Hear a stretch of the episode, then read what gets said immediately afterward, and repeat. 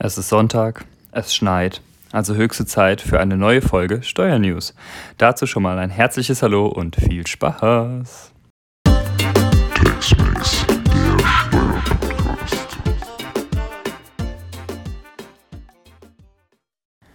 2019 ist schon ein bisschen rum und eigentlich müssten die Steuererklärungen für 2019 am 28. Februar eingetütet sein.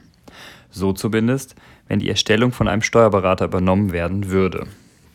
Corona sei Dank wurde diese Frist jetzt verlängert. Ist ein Steuerberater mit der Erstellung der Steuererklärung für 2019 beauftragt, ist die neue Frist der 31.08.2021. Februar steht vor der Tür. Das bedeutet, die Umsatzsteuervorauszahlungen für 2020 sind erledigt oder zumindest in den besten Fällen auf der Zielgeraden.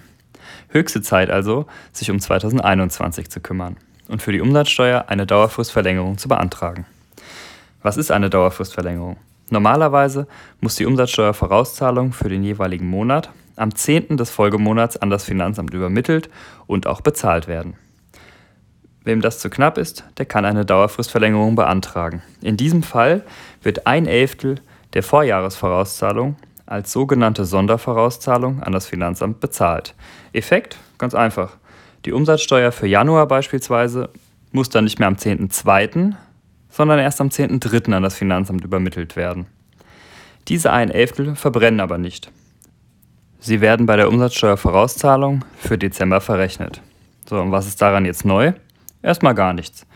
Wie im letzten Jahr auch, kann Corona-bedingt diese Sondervorauszahlung wieder erstattet werden.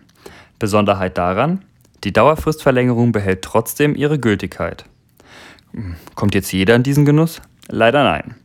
Unternehmen, die aufgrund der Corona-Pandemie mit wirtschaftlichen Problemen zu kämpfen haben, können diesen Antrag auf Erstattung der Sondervorauszahlung stellen. Dieser Antrag muss bis zum 31.03.2021 beim Finanzamt gestellt werden. Antragsentscheidung liegt im Ermessen der Finanzbehörde. Neben der Verlängerung des Lockdown und weiteren Beschränkungen im Kampf gegen Corona haben Bund und Länder auch die Förderung der Digitalisierung beschlossen. Was heißt das genau? Rückwirkend ab dem 01.01.2021 müssen Wirtschaftsgüter für PC, Hard- und Software nicht mehr über die eigentliche Nutzungsdauer abgeschrieben werden, sondern können direkt bei der Anschaffung gewinnmindernd als Aufwand belegt werden. Bisher galt dies nur für geringwertige Wirtschaftsgüter.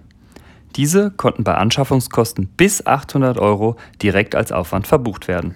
Alles darüber wurde über die Nutzungsdauer verteilt. Unternehmen, die jetzt beispielsweise einen PC für 3000 Euro anschaffen, müssen diesen also nicht mehr über drei Jahre abschreiben, sondern können direkt den Gewinn mindern. Ich finde, je nach Ergebnis eine nette Sache. Gleichzeitig versuchen Bund und Länder so natürlich die Firmen zu mehr Homeoffice zu verführen. In der Pandemiezeit also eine Win-Win-Situation. So, kommen wir langsam zum Schluss für diese Folge. Vielen Dank für eure Aufmerksamkeit und bis zum nächsten Mal.